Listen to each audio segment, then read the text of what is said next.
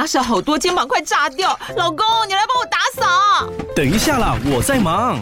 又在耍废了。我忙着找虎标红色万金油，帮你缓解肌肉酸痛啦。这瓶百年口碑，天然草本配方，含有温感肉桂，按摩更有效。剩下的家事交给我。老公，爱老虎油。虎标在手，全家神队友。全台各大药局、屈臣氏、康士美皆有贩售。卫蜀成字字第零一五七零一号，北市卫药广字第一一三零四零一四九号。使用前请详阅说明书、警语及注意事项。您现在所收听的是博览会离题。Panorama。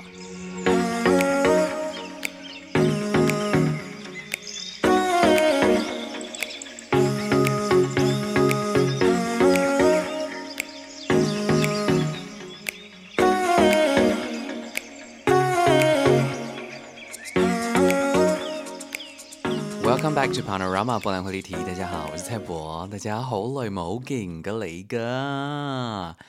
哎，真的超久没有见了耶！我现在就觉得自己对麦克风讲话都觉得说你是谁呀？哪里有病？好啦，祝大家这个十月快乐！十月真係好嗨三个雷哥，我觉得整个我的思绪还是很乱。有很多事情呢，呃，想跟大家聊。不过呢，节目一开始呢，还是要谢谢很多位亲爱的听众朋友，谢谢大家的不离不弃。有很多人都是因为呢，收到明信片之后呢，心怀愧疚。所以呢，也都纷纷送上了新的咖啡哦，真的非常的感谢。首先呢，要谢谢好奇天仙，他说：“嗨，蔡博，我也是咖啡之乱的跟风者之一哦，必须要再回馈一些咖啡，以回报你所说呃所说到做到的义气。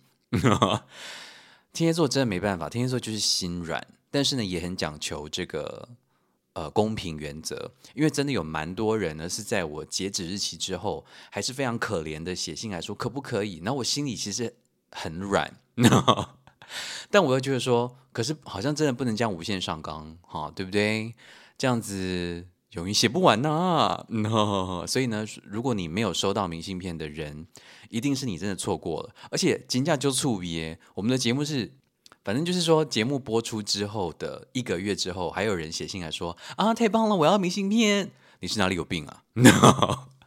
你也太不准时收听了吧？而且听的时候也没有听清楚，不会就说现在准时听到节目了吗？你还真的以为这是广播啊？哈哈，你哪位？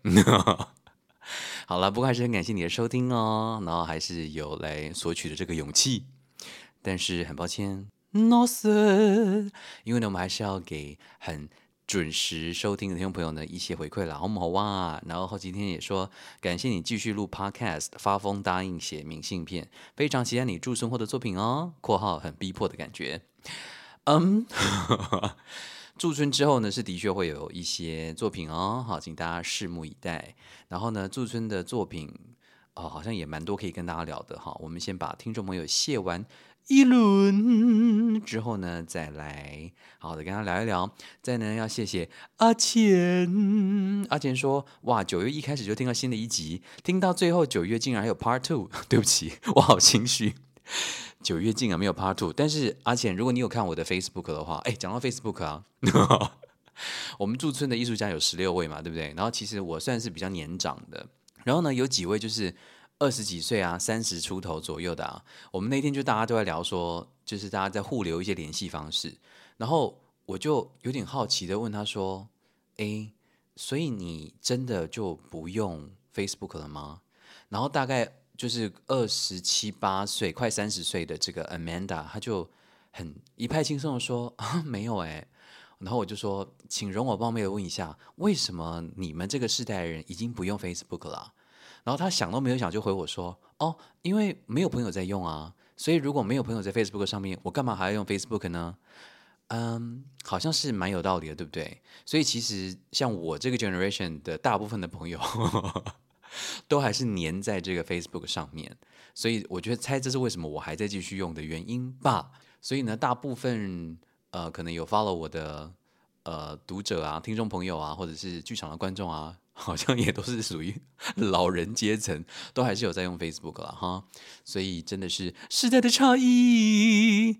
但是呢，嗯，好了，我就是要跟阿钱讲说，我 Facebook 上面有写说，我九月本来要录，可是因为我大感冒，然后我其实现在还在还没有完全恢复。诶，我觉得这波感冒真的很猛，但是已经恢复的差不多了哈。大家大家听声音应该也觉得这个鼻音的状况没有太严重了哈。所以呢，阿钱不好意思啦，没有 Part Two 啦，但是十月份的这个特别计划就来了。我不敢讲特别计划，因为在国外录的都是乱聊。OK，然后呢，他说已经收到蔡伯的明信片了，写七十几张真的是辛苦了哦，但完全感受到你满满的诚意。祝你在驻村的时候社交一切顺利。到这里啦，阿钱的确是后来蛮顺利的哈。好，等一下再跟大家聊这个驻村的经验，真的还蛮美好的。真的好啊，三个雷哥，再来真的是要谢谢胡桃钱。他说呢，哇，你在国外不小心踩到一大群人的地雷，应该很差呢。加上这个血浴巾呢，实在太坏。开心了，括号在收音机前面举手，请蔡伯喝颗咖啡啊，压压惊啊，祝福一切平安顺心。都宅累了，吴桃钱啊，那再来是要谢谢这个梦梦梦梦说呢，哇，我是听到了九月的节目之后才知道有调整赞助金额这个选项，哎，还以为呢只有五十跟一百，想说这样是要怎么喝咖啡啊？上次赞助之后呢，不晓得有没有符合资格获得明信片。直接写信给蔡伯，地址好像很厚颜，但是真的不知道蔡伯何时上架以及如何排名前五名，于是我就记了。梦梦，你就是那几个超级 delay 的人，你知道吗？真的是毛一席啦。然后你这样讲说，实在是不晓得我什么时候上架，这个是我的错，OK？但是如何排名前五？我想你都已经晚了一个多月听了，你觉得？你是不是也把我们的节目想到就是太不热门了呢？至少也有五名吧。所以呢，你写的时候绝对已经超过前五啦，好不好啊？但你说呢？啊，太想要获得蔡伯亲手写的明信片，呃，还会来自柏林哎，想不起来上次收到朋友从国外寄来的明信片是多久以前的事情了。我也是在群体当中，如果大部分人都已经认识，会有点唐突的感觉的那种人。升国中的时候啊，因为呢小六不在台湾念书，开学第一天大家都热烘烘的和小学同学叙旧，我一个人都不认识，非常的寂寞。在台湾的教育体制里面，不论在哪一个求学的时期，我都无法 fit in，一直在寻找我的群体。后来我发现呢，一直在外寻找，但自己都还没有真正的接受自己。现在已经三十好几了，磕磕碰碰，有这个成语吗？我想你应该是说跌跌撞撞吧，仍然在认识自己的路上。日子呢，有的时候大起大落，有的时候什么都没有。我正在学习与这份空共处。谢谢蔡博，一位极度排斥社交的人，却开了这道门，让我们能够进行对话，用一种彼此都很舒服、没有压力的方式。你是很美好的存在，For being who you are。多加里拉梦梦，你的这个文字呢这么的美，让我非常的感动，但是还是没有办法有明信片哦，因为天蝎座真的很在乎公平原则呢。但是我真的非常谢谢你的分享哦，到这里啦，萌萌，到这到这。下次有活动的时候呢，希望你能够 follow 到，好不好？啊，就是在暗示你要准时收听了，小铃铛啊，哎，没有啦，就是订阅嘛，你就会收到啦，好不好？再来呢，要谢谢小敏，小敏说呢，感谢蔡伯带着大家出国游历，跟着你参加艺术节，跟着你驻村，一解不能够出国之苦，是相当有趣的经验哦。很喜欢听你内心矛盾冲突不断，murmur 又不断的被向前推进的历程，祝福你打开再打开，然后跟我们分享笑。到这里啦，小米。嗯，现在大家都可以出国啦，对不对？好，十月十三号之后，是不是好像就没有差了呢？所以是不是大家现在都摩拳擦掌？是真的，好像真的可以准备出国了，好不好？大家人生以上啊，再来要谢谢双宝妈 Peggy，她说 Dear Pal，谢谢你明信片哦。八月二十号那天呢，看到线动啊，有人收到无畏还在农历七月。在深夜下楼开信箱，你看看你的力量让我多勇敢。每次的 po 文呢，一直都没有时间阅读，仅能够快速的浏览你的线动。这两次的节目啊，觉得再不补齐，生怕会错过太多情节和人物，一口气补完了出国后的文章，非常的过瘾哦。括号抱歉，虽然有些故事呢不是那么的如意。线上咖啡，谢谢你，无论再怎么疲惫忙碌，依旧宠爱我们双宝妈 Peggy，到家里啦，Peggy，谢谢你们的支持啊！我也是真爱真爱好感性嘅嚟噶。再来呢是要谢谢，哎，为什么我们九月份这么多听众朋友啊？你们人真的很好哎，我们的收听率呢直直的掉哎，认真的，因为我觉得我好像是不是太不认真了？但没有关系了，好不好？嗯，我也不是故意的啊，我的心呢还是有很大的一部分在你们身上了，好不好？All right，再人是要谢谢 Mango，他说：“Hello，亲爱的蔡伯，上礼拜呢听完九月的新一集呢，本来呢当下就想留言给你的，但是拖延症发作，所以一直到今天才留言给你哦。没关系啊，大家都有拖延症。上礼拜呢听到你说关于驻村感受到自己的无能，刚好呢我最近这段时间，尤其是上礼拜，我也被自己的无能这样的感受呃困扰不安着，内心很焦虑，呃也因为焦虑而对自己更生气。”但是呢，听完你的话呢，觉得安心不少，得到了一些力量，拥有了试图慢慢往前走的力量哦。超感谢蔡伯的，总是能够适时的得到你的陪伴和想通与想通，什么意思啊？啊，然后每一次听你讲说我他妈的，都有一种好舒爽的感觉哦。哦，对了，忘了说，我是百分之一千相信青旅的 Amy 是绝对故意弄你的。该死的 Amy，呃，祝福蔡伯接下来的驻村生活仍旧精彩万分哦。括号不确定蔡伯是否能看到留言，如果有看到，也不用把留言念出了啊。糟糕，我念完了，谢谢哦。我只是偶尔浮出水面呀，没有关系的。都整理了 Mango，嗯，所有这个很慷慨赞助我喝咖啡的听众朋友呢，我都非常的珍惜，也很想要在节目上面一定想要公开的，谢谢大家。好啦，再来是小青说收到明信片了，好开心嘛！马上来请代表喝两杯咖啡，耶！我也好想出国，我知道大家都非常想要出国，真的可以了，好不好？好，现在回来也不用隔离啦，好不好？摩拳擦掌，大家 go go go！再来呢是要谢谢水。晶水晶说呢，Hello 蔡伯，呃，台湾呢发生六点四地震的当下，我刚好在正央附近的，啊，有要求过的。哦当晚呢是在你的 Podcast 的陪陪伴下，我才能够安然入眠呢。然后呢，我看你的脸书文字超多，希望都可以变成 Podcast。括号到底是多懒得看文字啊？可可，P.S. 我收到的明信片呢，就是被那沾到酒精的八张之一。恭喜雷啦，水晶，来真的好幸运的雷哥，酒精明信片。嗯，好吧，对于那些很懒得看文字的人呢，你就听 Podcast 好啦，好不好？我发现很多事情都要讲很多遍呢，真的很难，就是就是服侍你们呢。你们怎么难相处啊？但是呢，还是谢谢你们的爱呀。然后呢，再来，因为你们刚刚一直讲说祝福我驻村顺利，可是我录音的现在呢，住宿已经结束了，我瞬间觉得说，哦，时间真的也太飞逝了吧。All right，哦，再来呢是当天有来看我驻村的一位听众朋友，哎，他叫做 Jerry，Jerry，哎，是 Jerry 吗？OK，Jerry 说呢，啊，九月三十号呢去参与了蔡伯在柏林驻村的制作，很幸运的得到您的一杯咖啡（括号激动 ）。杰 瑞，我跟你讲，我等下再跟大家讲这杯咖啡的由来是什么。好，然后杰瑞，杰瑞就说，所以一定要来回请您喝一杯啊！谢谢您的声音，带着我思考啊，日常中的人与人、人与科技的关系。当时围坐的时候啊，耳机中的指令，请我们想象自己爱的人现在在这边，立刻喷泪抓脸。当天呢，也看了 Yasi 的作品，一边看着沉重的画面，一边观察着站在旁边的 Yasi。那么大又美的眼睛用来装泪水，真的是令人心疼。希望世界上的这些权力烂事，呃，都能早有转圜的机会。再次谢谢蔡博以及你的艺术小伙伴们，那晚的感受很多。括号手比爱心，谢谢 Jerry，谢谢杰瑞。好，我先谢谢完最后一位听众朋友，然后我再来回这个呃杰瑞的这个咖啡这件事情。好了，最后呢要来谢谢 Annie，他说 Annie 说呢啊，我收到酒精卡了，哎呀，公海雷啊，你也是你酒精一张之一了。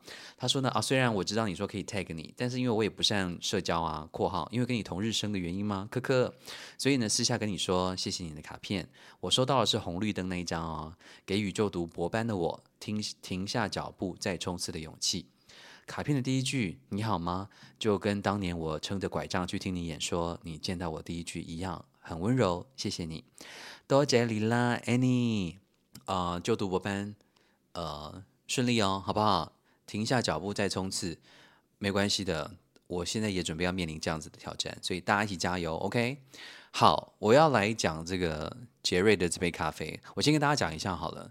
我这次驻村的呈现呢，因为你知道，大家 我们有十六位艺术家嘛，可是其实空间不不多哈，就是三个 studio。可是因为天气又变冷了，所以外面那个 studio 根本没有人要用，这样，所以其实原则上就只有用大的跟小的这两间。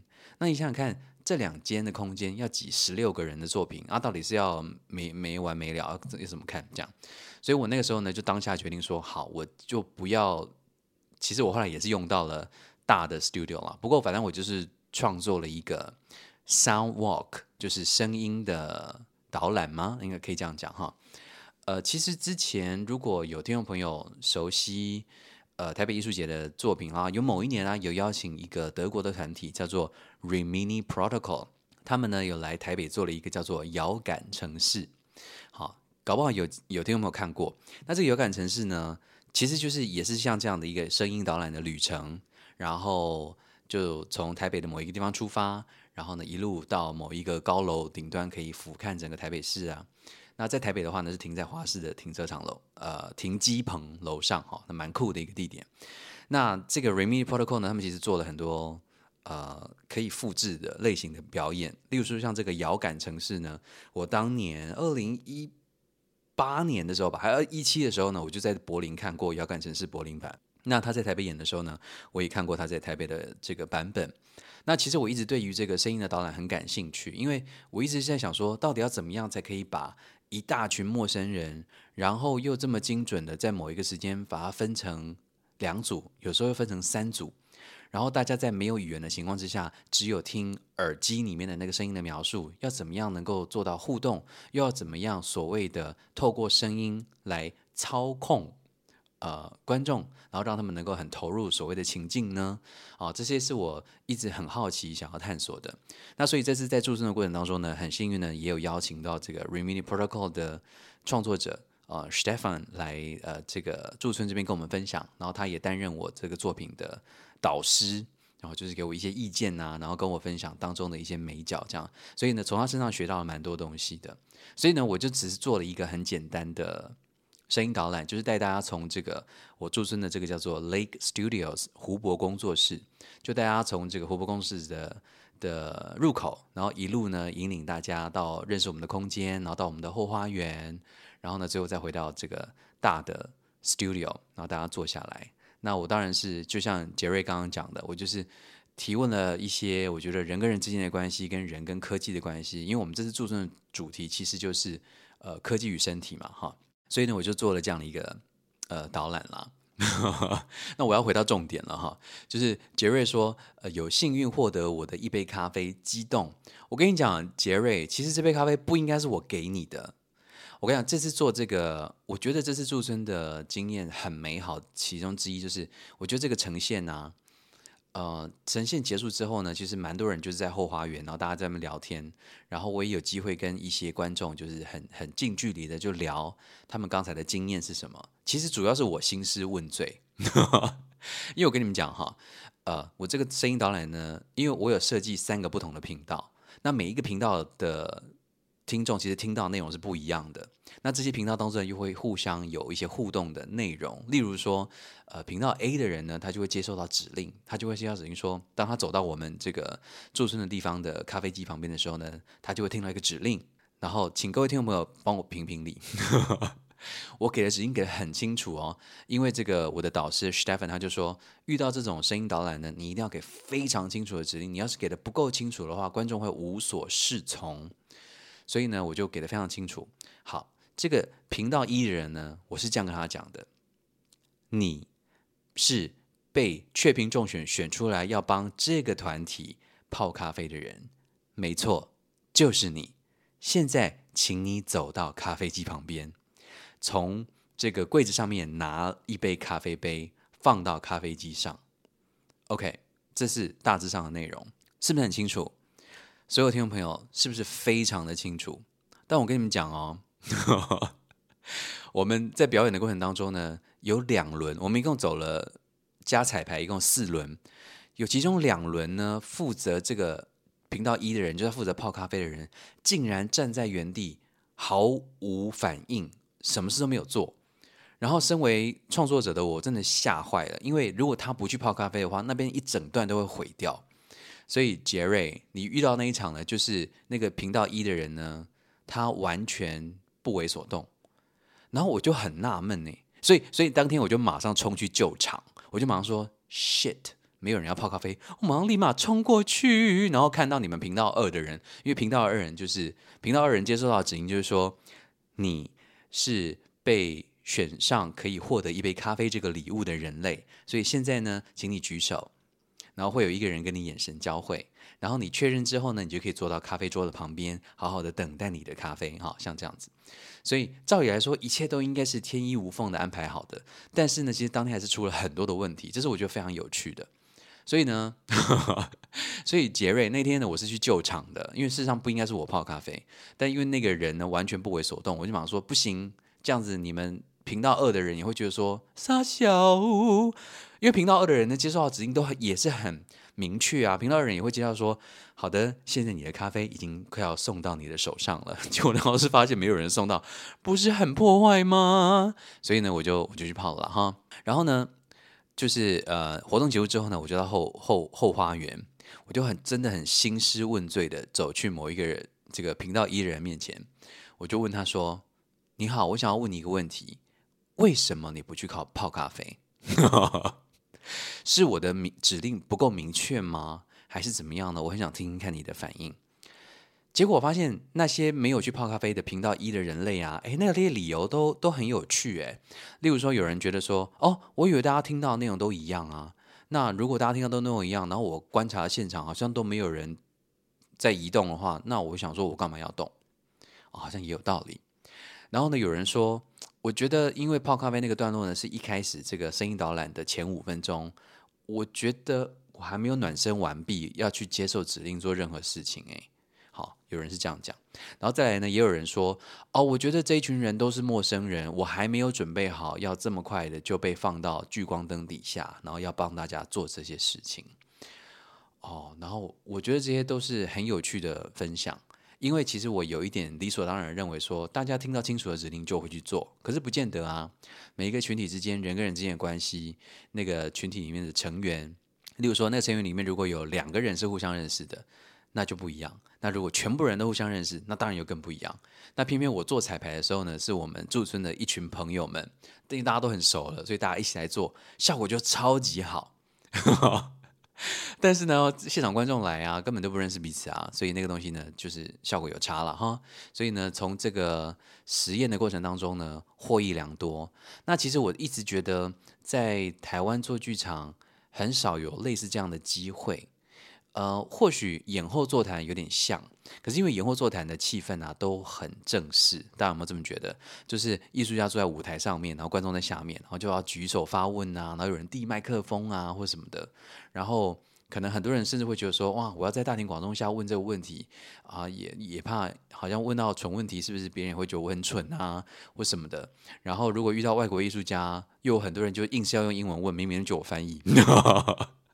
之类，反正就是这些事情啦。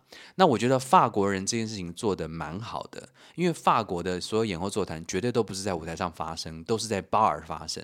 所以大家就是到外面啊，艺术家也到外面啊，然后大家就是人手一杯酒啊，红酒啊、白酒啊、啤酒啊，就坐在那边，然后聊开了，然后大家就是那边交换意见。我觉得这个氛围也很好。那我们那天呢，在这个湖泊工作室，也有点类似像这样的感觉，因为其实。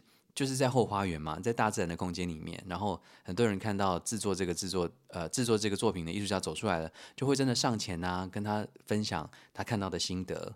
然后因为这个这个气氛是很开放的，我我其实也不太知道到底为什么这么自然的可以达到这个效果。可是可是它就不是一个用来批判、用来批评的场域，它真的是一个用来。沟通的，用来分享的，我觉得这个氛围对还在呃 working in progress，就是还在呃工作过程当中的艺术家非常非常重要的。因为亲爱的听众朋友们，其实做艺术的比你们想象中的脆弱一万倍。我跟你们讲。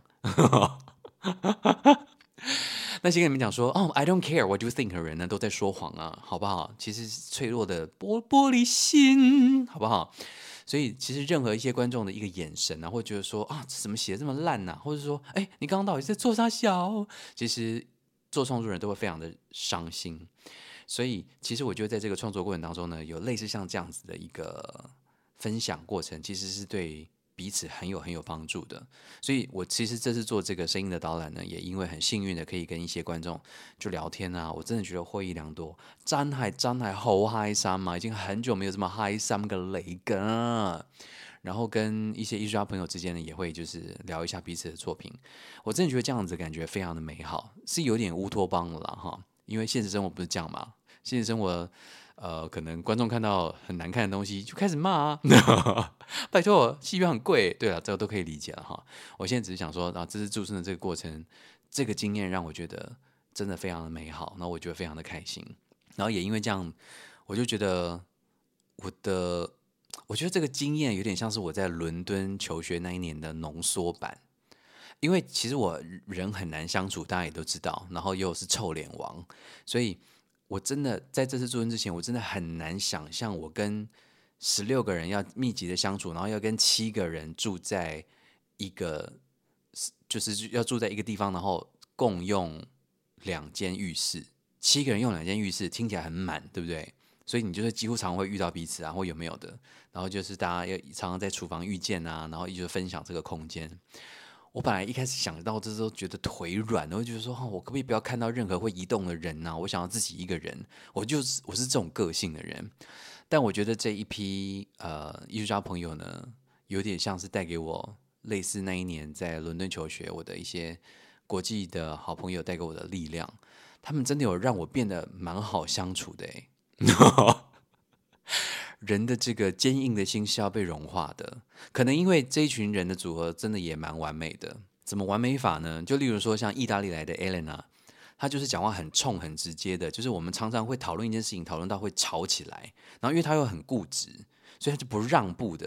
然后就算我好心的用黑天鹅方式跟她沟通，她就是一样，就是不以为然，她就不认为，就是不认为。例如那一天。我的精神，我不不，我的精神导师，我的导师啦，Stephen，他来演讲完之后呢，他就问我说：“那怕我们可以去哪里讨论？”我就说：“那我们到厨房吧。”结果一到厨房去呢，我问那个 Stephen 想要喝什么，我本来想要泡咖啡给他喝，因为我有咖啡豆。然后他就说：“哦，我我我不要喝咖啡，有有茶吗？”我那时候想说：“啊，糟糕，我一包茶包都没有，因为我其实很少在喝茶的。”然后那个时候我就看到厨房的柜子上面呢，有一有一个尚未开封的茶包。就是一盒的那种，然后那个时候我就陷入天人交战。我想说，糟糕，我可以不经过人家允许就把那个未拆封茶茶盒打开，然后拿一个茶包出来吗？我当下挣扎了三分钟，然后我做了。然后我心中想的就是说，我之后一定要问清楚那是谁的，然后我要跟他郑重的道歉。然后如果他觉得很不开心的话，我就要买一包新的给他，因为。我们这种个性的人就会觉得说，我们这种个性的人就是，如果是我的话啦，如果有人要跟我借一个茶包，我当然会觉得很 OK 啊，因为茶包也算什么。可是如果他还没有开，然后没有经过我的允许就被人家打开的话，我心情我的 emoji 会不好。这这跟小气不小气没有关系，这真的是 emoji 的问题。因为一个茶包真的不值什么钱。但是如果今天是我的东西放在厨房里面，然后有人没有经过我的允许就打开，例如说我买了牛奶。我当然很乐意，就是大家可以共用啊。可是如果我都还没有开，就被有人没有告知打开的话，我是会不爽的那种。对，所以那一天我们就聊到这件事情。然后那个 a l a 呢，他就是说：“炮，你也太大惊小怪了吧？只不过是一个 fucking 茶包而已啊！你在那边戏剧性什么劲？”我想说，不是我，我，我，我觉得不是用这种价值来讨论的。我觉得是用用这个 emoji 来说，我觉得这是一个基本的尊重，因为不是每一个人都喜欢。都可以接受不被告知就拿那个东西，可是艾莲娜她的逻辑就是哦，今天只是一个茶包啊，啊，如果只是一个柠檬啊或什么，你就拿，有什么关系？阿事后再讲一下就好了啊。我真的觉得没有什么大不了的啊。如果今天是一个很贵重的东西，话那当然另当别论嘛。这样，然后我就跟他讲说，对，反正这种事情呢，我就吵不过他。然后呢，到后他竟然堵我说，好吗？那你说嘛，你到时候有没有拿茶包嘛？你说嘛。我就想一下，说我有拿，对嘛？你都还是拿啦，那你现在要怎么办？我就说，那至少我可以跟那个茶包的的主人，我可以跟他道歉嘛。那如果他想要怎么样的话，我都还可以再补偿。然后说啊，我真的觉得你们这些人真的大惊小怪，因为 Yasi 跟我是站在同一个路线的，Yasi 就是呃伊朗的朋友。总之呢，就是遇到这样的事情，然后因为这个大家个性都很不一样，那些例如说像这个肯亚来的 OPO，跟我呢就是可以互亏彼此到一种旁人都有点炸舌的程度。我也不晓得，因为呃听那个唐老师的节目啊，就会知道，我 忘记是哪一颗星了。反正我的那颗星的确就是在那里。然后呢，唐老师讲一件事情很准，就说在不熟的时候啊是严肃的要命，但是如果在如果那一群人让你觉得很放心的话呢，你其实是很三八。对我就是这种个性的，就是如果我如果有一群人哦，那群人如果只有一个还不够，但如果这一群人可以让我很放心的话，我我在这一群人面前其实会很三八。那我觉得这群人让我三八到这样子，我就是看到 OPO，我就是会整个人在他面前，我会直接在他面前跳舞，诶，是不是很放得开？因为 Opio 他就是你知道非洲人就是整个身体就有一种自然的律动，所以他每次看到我们呢，都一只手拿着手机，一只手放着那个肯雅的这个音乐，然后在那边跳舞，然后就看着我们就就打招呼这样，然后我就有点故意要闹他，我也就开始看到他，我也开始跳舞，到后来就已经变成一个默契了。所以呢，其实我们整个这样七个人住在这里的人呢，就相处的非常非常融洽。唉，真的好想念大家哦。话说呢，我今天录音的当天呢。我又回到湖泊工作室去拿一些我遗留在那边的东西，因为我一次带带不走了，带不完这样。因为我中间去了法兰克福一趟，我为什么要跟你们交代这么多细节？而且交代的时候，我在想说，啊，Facebook 上面不是都有写？可是你们听我节目的人又不看我 Facebook，你们到底想怎样啊？Anyway，总之呢，我就回去拿，结果啊，哇，整个大崩溃。因为呢，我一回到湖泊工作室啊。已经有一批新的艺术家已经搬进去了耶，然后因为我我我的东西放在厨房这样子，然后我一走到厨房啊，就一群人在那边做做饭，然后就坐在那边这样，然后我真的当场觉得我是一个入侵者，然后当时就觉得好伤感哦，当时就觉得说哇，这个地方没有了那些人，真的变得完全不一样哎，我已经完完全全跟这个地方没有关系了，真的是这几个人让我对那个地方有很。深厚的感情，然后转眼看到我们的房间都已经住了别人，我就超不爽的，我就马上留言跟我们这七个艺术家抱抱怨，我就说：“哎，有人把我们的房间抢走了，好幼稚。”然后大家就是同仇敌忾，说：“哈，他妈的，明年我们要再回去，再给他住回去。”我说：“好，我们明年一定要再回来。”好了，希望明年呢还可以再受邀了，好不好啊？好了，这就是。驻村的这个部分了，好了，休息一下，我口好渴，我要喝水了。哎，事实上呢，我要先睡觉了，因为现在已经很晚了。我第二个 part 呢，就等我睡醒的时候再来录喽，好不好啊？All right, talk to you later.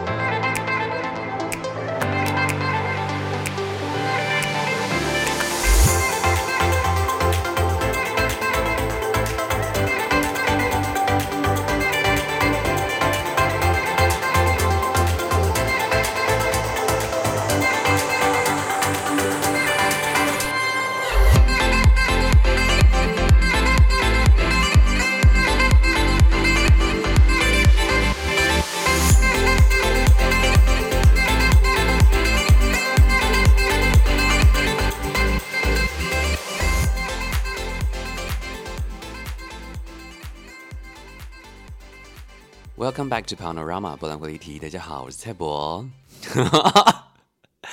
有没有听到起床的这个起床音？这是本集的特别礼物哦。因为大家这个节目上半段呢是我昨天半夜录的，然后现在是我刚吃完早餐。还是有点起床的声音来跟大家录这个节目的第二段啊，是不是也是一别有一番风味呢？好的，那我们要来谢谢一下，嗯呃，我好希望自己有一天可以讲说，我们谢谢希望本期的干爹跟干妈，耶！但是不可能的，我们的节目收听率这么低，而且本人也没有如此认真的在呃更新，是不可能会有干爹干妈的。但是我本人在这次欧洲的旅行当中呢，真的有很多呃长期合作的伙伴都非常的支持，特别要提到的就是我们的飞达旅游。对，如果你有看，哎，对不起，觉得早上声音还没有开啊，刚刚那个歌声，个人很不满意。好，那我们就要来讲说这个飞达旅游，其实应该很多听众朋友都早就很熟悉了，因为我在 Facebook 上面写的时候呢，很多人都说啊，我是在十几年前、二十年前也就有用过了，没错。但今天我的在节目里面呢，我有义务要来跟大家推广一下这个真的很好用的票，叫做欧游。哎，我甚至不知道它正式的名称哎，好烂的一个。现在就它就叫做 U Rail，U 就是 EU 嘛，欧洲对不对？U Rail，Rail 就是铁路，欧洲的铁路的这个通行证。OK，那它的组合实在是太多了，所以呢，我会把这个连接呢附在这个 Show Note 上面，大家可以上去看。我个人是真的很推啦，因为欧洲坐火车就真的非常的贵，然后呢，有这个欧游的通行证呢。你其实真的就是可以像我前几天在联络上面写的，就是你突然想要去哪里，你就去哪里，你完全不用担心太多的事情。但有一个细节，我等下会提醒大家。那我要跟大家讲，这个欧游的通行证呢，其实在疫情之前呢都是纸本的。你们很怀念？其实疫情之后啊，真的大部分的地方。呃，我去就是这次回来欧洲啊，大部分的地方真的都变成用信用卡付费，这个现象真的是几年没有出国，突然一回来会马上感觉到的，就突然就是说，哎，从前你们不是只收现金吗？然后这个卡不是也不收，然后不是大家都没有收银机啊，不是，就是大家都没有那个刷卡机吗？哇，现在是怎样？现在只能刷卡哎，现在很多店哦，欧洲哦都只能刷卡，你能够相信吗？Can you believe it? All right，所以大家要。特别留意，接下来如果要来欧洲的话呢，我建议可以办一张，就是呃，这个永丰吗？大户卡？干嘛？干嘛？每次帮人家推销啊？没有了，因为我就是办这一张，然后因为这一张它的回馈呢，至少到目前为止都还不错，所以其实在国外刷这张卡的时候呢，它的回馈本身呢就可以折抵掉，就是手续费本身，这样，所以我觉得还不错，还不错用。然后，而且目前为止在整个德国这样使用下来，只有真的哦。如果我去过了一百间店的话，只有一间不能刷。那那一间店呢，就是一般比较机车的德国的店，就是他们只能够用德国当地呃所谓的它就是 E C card，It's a card，他们只能够接受那个。不过那又是另外一个故事了。但基本上呢，这个卡呢就是到处都可以用哈，所以大家出国的时候，呃，信用卡是一定要备的。好，不然很多地方你就是没有办法消费。然后现在只收现金的店还是有啊，主要就是中式的餐馆，好不好？是不是要逃税吗？I have no idea. OK，所以其实两种都要稍微备一些，这样哈。然后为什么要讲这个啊？哦，对，所以呢，这个欧游的通行证呢，其实在呃疫情之后呢，也正式改变，全部都是电子化了。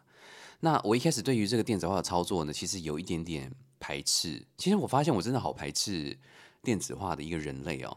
但是后来又觉得说它真的还蛮好用的。因为从前呢，我们要用那个纸本的欧游通行证的时候呢，其实虽然我很喜欢手工，也很喜欢写，那它就是需要在那张通行证的下面有一个栏位，你就要注记清楚你是几月几号几点搭哪一班，从哪里出发到哪里，你就要写好，然后。准备呃上车的时候呢，就要给这个查票的人员看这张证，然后还要看你的护照，然后他对照完之后呢，他就会很手工的拿一个这个检票机在你的证上面咔嚓这样一声，然后而且通行证第一次使用的时候呢，还需要到当地的第一个火车站去给那个站员呢盖一个章，就代表说哦你已经正式使用了。那这个其实是最麻烦的，因为有时候我的出发的第一站呢，其实不是大城市，是那种小站，所以其实蛮多小站，至少当年我用的时候了哈，蛮多小站的站务人员其实根本没有看过这个东西，然后有些人是看过，然后他就说：“我不用盖呀，我为什么要盖？不用不用。”然后我就是说：“不行不行，这一定要盖，因为我就是这边是第一站出发，就要沟通很久很久。”我跟你们说，现在全面电子化之后，完全不用有这些烦恼，因为呢，你只需要在上面就直接输入日期，然后有一个按钮，好，就有点像是调整什么飞行模式的那种，我们就按一下，然后它就会就划过去的那种，就是按一下就开通嘞。然后你就完全无后顾之忧，然后你就是完全直接在那个 App 上面呢，直接选择你要的车次，然后它就会直接进入到你的欧游通行证的目录里面，因为那个软体呢本身就有一个就是 My Pass 的一个栏位。我我的通行证的这个栏位，所以你其实只要下载之后，然后你如果跟飞达购买的话呢，你反正就会拿到一组号码。那那一组号码呢，你就可以直接在你的软体上面就直接的启用。我发现我现在讲到这些关键字的时候呢，我脑中都有一个分裂，都会想说啊，中国人讲什么？我刚突然想到激活，激活什么啦？拜托，要不要紧啊？Anyway，哈，所以呢，大家看你是要启动还是要激活哦，都可以哦。All right，然后嗯，我使用到目前呢。觉得它方便的点一，其实再也没有站务人员要检查你的护照嘞。他们真的就是直接，因为到时候你上车的时候啊，你就是直接把那个 app 打开，然后点你的 My Pass，然后它就会有各种不同的天数。因为像我这个是两个月任意做十天的，那可能有人会是买两个月任意做四天啊、五天啊，反正你买几天，它就会出现几天的栏位，然后你只要点好那一天的栏位出来。然后会有一个框框叫做 My Ticket，你就点 Show Ticket，然后你只要点那个栏位呢，就会有一个 QR code 出来给那个站务人员扫，就这样子而已。然后他基本上扫完之后他就离开了。我从来没有被要求检查护照，然后他也是扫一下，然后都没有任何问题，就这样。我觉得真的还蛮方便的。那我现在要来，所以其实其实我真的觉得它很好用啦。那我现在要来讲一下一个我这次坐呃又使用通行证，然后坐火车的一个心得，我就提供给大家参考。就是呢，虽然火车非常的贵，而且这次飞达旅游呢，真的每次他们都非常体恤肥胖跟中年的男子，我都每次赞助我都赞助我头等舱的这个票，所以大家可能会想说，哎，拜托头等舱哎，你还在那边干嘛哈？唧唧歪歪哦哈哈，傻小啊，哎，没有，我真的非常感恩，因为头等舱真的比二等舱真的舒服太多了。但我要跟大家讲的一件事情就是。虽然你想象说，哎，头等舱可能很贵，因为从前呢，在疫情之前啊，说真的，我去坐头等舱的时候，基本上是不会满的，从来没有满过。好，那个时候贫富差距，就是那个时候呢，真的就是我从来没有遇到这个困扰过。但这次我来的时候，我真的不断遇到这个困扰。什么困扰呢？让我来跟大家讲。你用这个 app 呢订票的时候啊，基本上它就会自动出现一个。建议就说哦，我建议你要这个先定位，因为没有定位的话呢，可能就会没有位置。那其实我这次订了十几班啊，都只有欧洲之星哈，因为我到时候要从 Paris 坐回这个我们叫 London，OK，就这一段他有要求你一定要定位。那这个定位呢，它就会你点它，它就会直接帮你连到外部的连接，然后你就要再做额外的付费，OK。但其他的其实我在德国境内做的，啊，它都没有出现这个选项。意思就是说，反正你就定了就对了。然后上车的时候呢，啊，有坐过德国火车的听众朋友就知道，他们的火车的位置上面或者是旁边都会出现一个电子栏位，然后他就会告诉你，例如说我今天要从柏林坐到法兰克福，举例来说，那你上车的时候，你就会看到那些位置上面很多栏位就会写哦，柏林到法兰克福，或者是柏林到某某某中间的停站。那如果没有写的，就代表这是没有被定位的。那没有被定位的话，你就可以自由的任意坐喽。OK。听起来很简单，对不对？其实大概也就是这样子。可是呢，本人这次发现呢，德国人现在都很爱定位。他们定位啊，有时候定到啊，因为头等舱车厢已经不多了，大概就是一一一车厢或者两车厢。我已经连续三次，我上头等舱的车厢的时候，我很怕我没有位置。认真，金佳琪认真啊！但因为那个 App 上面呢，并没有提供，就是说它并没有叫着你要强制定位，所以如果你硬是要定位的话，你还真是不知道要怎么定。所以呢，我已经答应了这个飞达的呃朋友们，我会早一天去车站问一下，说，哎，如果他现在没有强制定位的话，那我又很想要定的话，我该怎么处理？那我知道这个解答之后呢，我会在下一集的节目呢跟大家呃解答这件事情，因为我后来发现呢。因为我真的就是养尊处优，你知道吗？我就是希望说，如果我今天都已经使用欧游券了，我就会希望我我可以慢慢来。但现在德国人都很猛诶，或者说现在在欧洲旅游的人们都很猛诶。例如说，我的火车如果是早上十点二十分从柏林出发，好，如果它是首站的话了哈，通常火车大概十点可能就已经停在那里了。哎，我跟你讲，十点二十分的火车啊，我十点左右到啊，几乎已经快坐满了。这是不是很疯狂？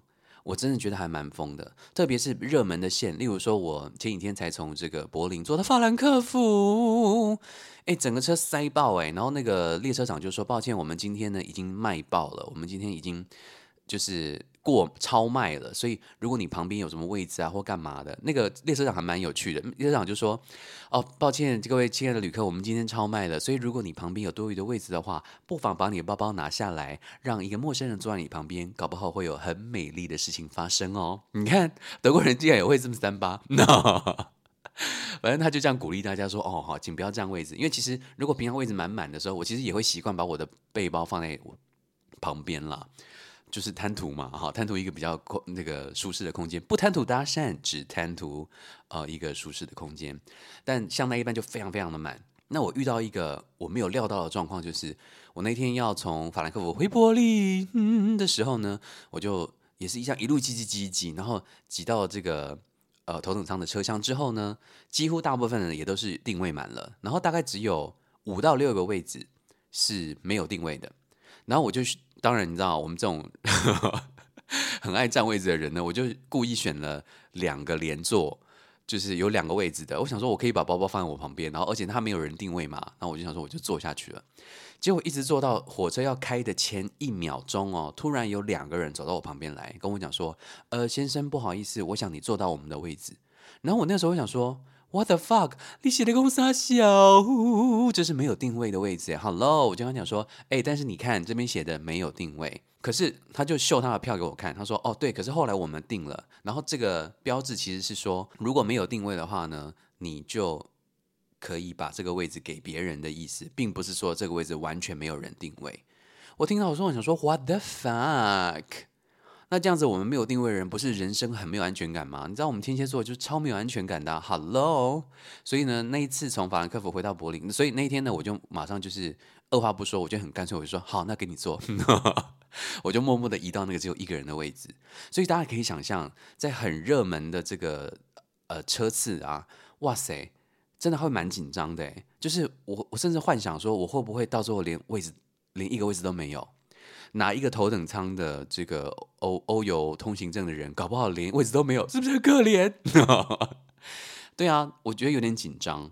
好，那次我有一点点小小小吓到，所以我我就立志决定，我下一次去坐火车的时候，我要先问清楚，我可不可以先定位？All right，所以呢，我就在我会再跟大家 update 一下。那法兰克福呢？我去法兰克福。呃，我去法兰克福主要的原因呢，其实只有一个，就是我又跟大家在这个 Facebook 上面，我跟你讲，我现在不管了，我我觉得我一直在重复我自己说，哦，我在 Facebook 上面有写，是因为我我不敢假设大家都有看我的脸书，但我不管啊，你们就全部去给我看好不好？这样我在跟你们讲故事的时候，就有一种连贯的感觉，你们有一种看连续剧的感觉，OK？Anyway，我现在提到的人名呢，Facebook 上都写过很多遍了，我不要再跟你们解释一遍，好任性。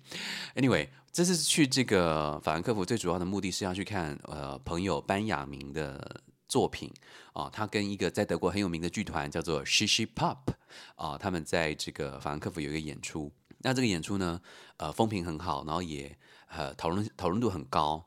然后班雅明也跟我讲说，他自己个人很满意，然后他很希望我能够去看一下他这个很满意的作品，他就邀请我去这样子。那可能一般人。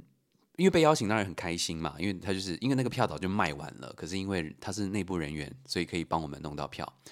可是很多人可能就会挣扎嘛，对不对？因为其实从那个柏林坐一趟火车到法兰克福来回，哎，也是蛮贵的哈，更别说是头等舱了哈，好不好？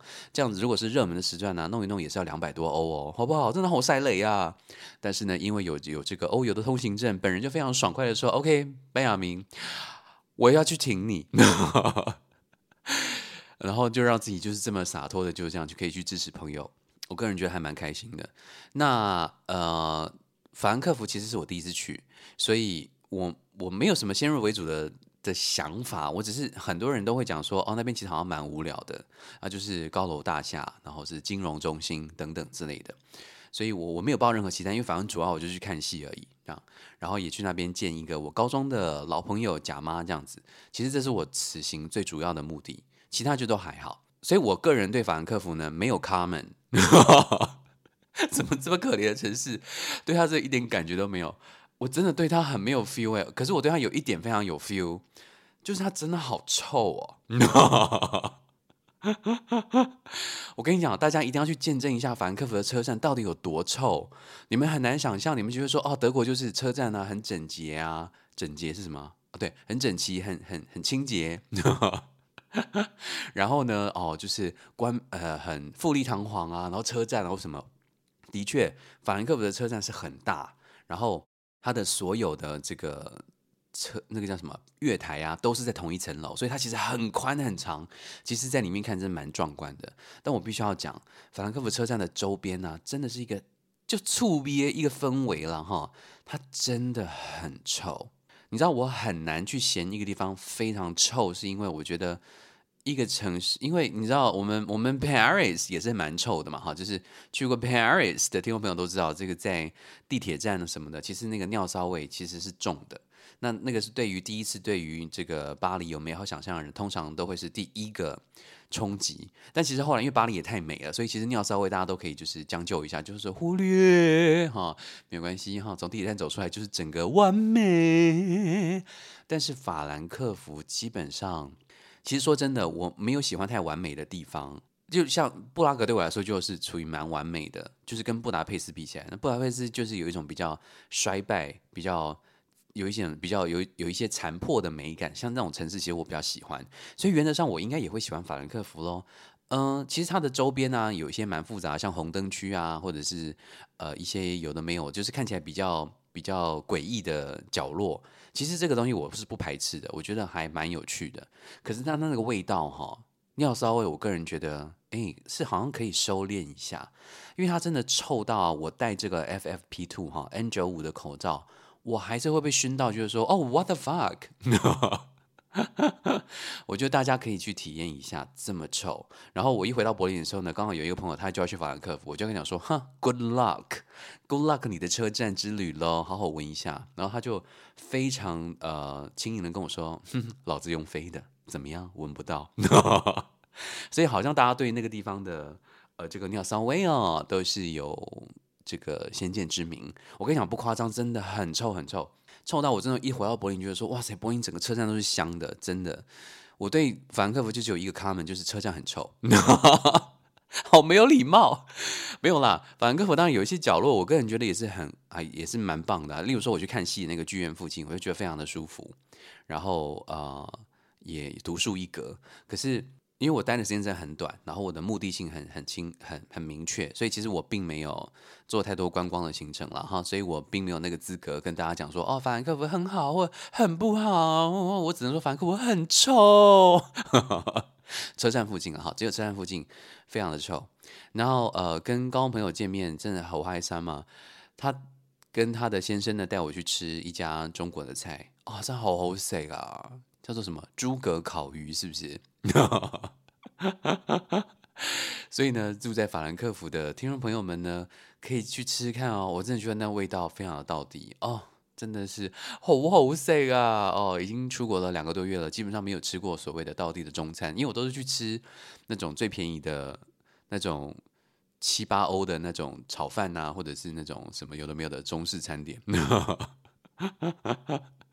没有那么常吃啊。因为自助餐的时候，大部分都自己煮了哈。我只要在外面的话呢，基本上不会吃太贵的东西，这样，所以呢，在这边也要特别谢谢贾妈还有 George 的招待哦，真的很开心哈。那天见到了老朋友，然后也吃到非常好吃的道地的中国菜啦，吼吼塞，All right，好的，哎，还要跟大家讲什么？这个通行证的部分呢，大概就这样哦。最后要跟大家讲一件事情，就是嗯，因为现在国界真的要开了，对不对？大家一定就是摩拳擦掌的想要出国，我是真的。很祝福大家，因为我觉得太久没有出国，很多心情是需要调试的。我我跟你讲哦，说，我我跟你讲，这个听起来呢，可能有些人会觉得说，哈，真的是在边，但这是真心话。我一直到从法兰克福回来柏林的路上啊，我才找回我旅行的感觉。可是你们知道，我已经出来两个月了，这两个月呢，我其实一直都在适应。你们可能觉得说，你适应力也太差了吧？适应了这么久，没有没有，我要跟你们讲，我这个适应的是说，我我觉得对旅行这件事情哈，有很多不同的进程。那对于疫情前常常出国的人呢，因为你已经变习惯了，所以那是你的舒适圈也好，那是你习惯的事情，所以你已经不会去想它。可是对于太久没有出国，特别是长途的旅行的人来讲，这件事情呢，会经历过，你会有一点点，你会好像很想做这件事情，可是突然它离你很近的时候，你会突然。好像不想做了，或是你会突然有点觉得有点害怕，可能是近乡情怯也好，或者是说真的太久没有进入到这个旅行的模式了，你其实会有点紧张，因为旅行真的是一件蛮累的事情。所以呢，过去这两个月呢，我发现我都一直处在于一个移动的状态、忙碌的状态，没有没有真的好好的去所谓的感受，重新回到这个我从前很习惯的步调，然后。谢谢法兰克福。我那天要从法兰克福回到柏林的时候呢，因为法兰克福的车站真的是五花八门啦，哈，琳琅满目。讲难听点就是很乱。然后我就背着我的大包包，然后侧背那个呃这个瑞典品牌赞助的电脑包，我就在这个法兰克福车站里面穿梭。然后法兰克福里面真的很多。我不太知道是哪里人啦，那我们就姑且称他们为吉普赛人好了。就是他们就是会牵着小孩子的手，然后就直接到你旁边，然后把手伸出来说：“Please do speak English, please, please give me some money, please, please。”然后这样，然后当然全部大家就全方位的忽略。可是因为他们人还不少，所以你其实只要站在那边不移动，大概就会有人过来跟你要钱。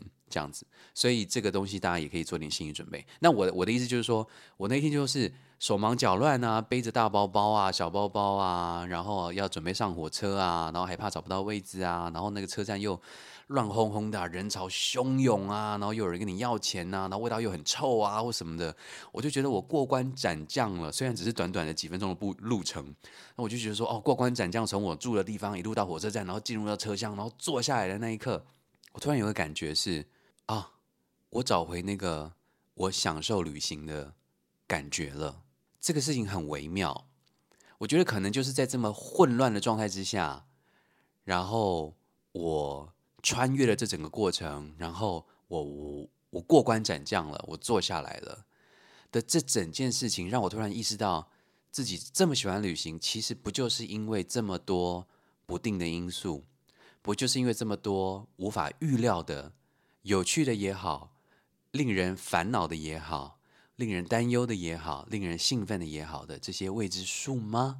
而这些未知数，其实在出国前一直是被我个人诟病的，说哦好烦哦，现在又会 delay 啊，行李又不会到啊，啊如果车票不能用啊，啊如果没有位置啊什么的，就会一直用这种心情去诠释这些呃不定数。可是突然在那一个瞬间呢，我突然就觉得说，可是这也是我喜欢它的原因，不是吗？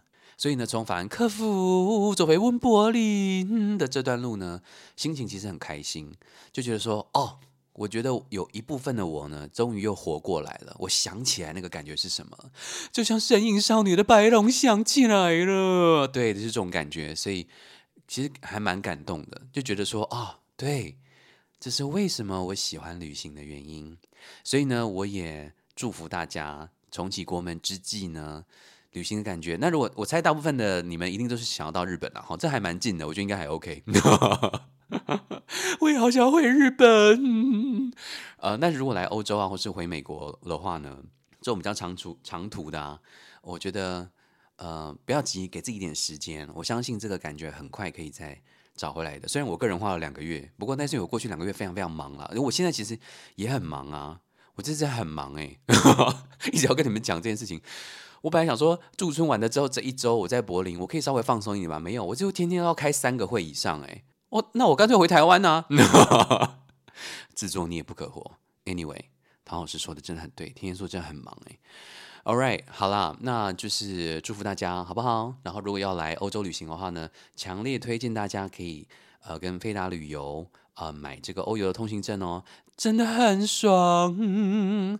然后如果，然后我一问到定位的讯息呢，我就会在节目跟你们说，因为这真的很重要。呃，如果你是那种冒险精神很强烈的，跟我不一样，本人贪图这个舒适，跟我只要在上火车前两分钟上去就好了。因为我在想说，对啊，我干嘛十点二十分的火车，我干嘛要十点就到？人生何必这样？我已经蔡家已经过了那种，因为蔡爸蔡爸爸就是那种三点半的火车，他两点就开始催我们的那种个性，所以其实某部某一部分的我呢是很神经兮兮的。所以我就想说，年纪大了，我想要慢慢缓和这件事情。所以那种一旦有担心会坐不到火车啊，或是没有位置的这个东西，其实很容易会 trigger 我的神经。所以我我一定要去研究一下定位这件事情。好啦，我会再跟大家 update 好不好？然后呢，祝大家十月要真的好嗨三嘛，好唔好啊啊！然后也祝这个呃十月十日这个国庆日快乐哦。Anyway，哦，对对对对对。十月七号、九八号、九号，在那个台北戏曲中心，哈，有我们台人剧团的第十二页音乐剧，大家哦，OK，好不好？来去支持一下我们的作品，好不好？演员都非常的精彩哦，然后有大家在仲夏夜之梦都很喜欢的演员，有很多人也都出现在第十二页，OK，啊，几乎是一票现在当红的啊，非常实力派的。精彩的演员，然后也有小豪很棒的音乐，赵启运很棒的剧本，还有超棒的导演啊，吕博生，博生导演指导，好，这个团队非常的棒，OK，欢迎来看戏，All right，好啦，非常谢谢大家这个不离不弃哦，虽然我们的收听率这个大为下降，但是我个人看得很开，因为我觉得是我活该，但是呢，啊。你们应该大部分人都收到明信片了吧，对不对？好了哈，呃，这是我的一份小心意哈，谢谢各位呃长期以来收听博览会离题的听众朋友，这是我们的最后一集，很爱乱讲话，没有啦没有啦，OK 啊，要继续收听哦，好不好？然后呢，这个脸书跟 IG 呢 follow 一下哈，这样我就不用每次都要讲很多遍 ，OK，sending you lots of love from Berlin。祝大家接下来能够开始旅行的日子也都能够很开心，然后一切身体健康，韩小姐万事如意。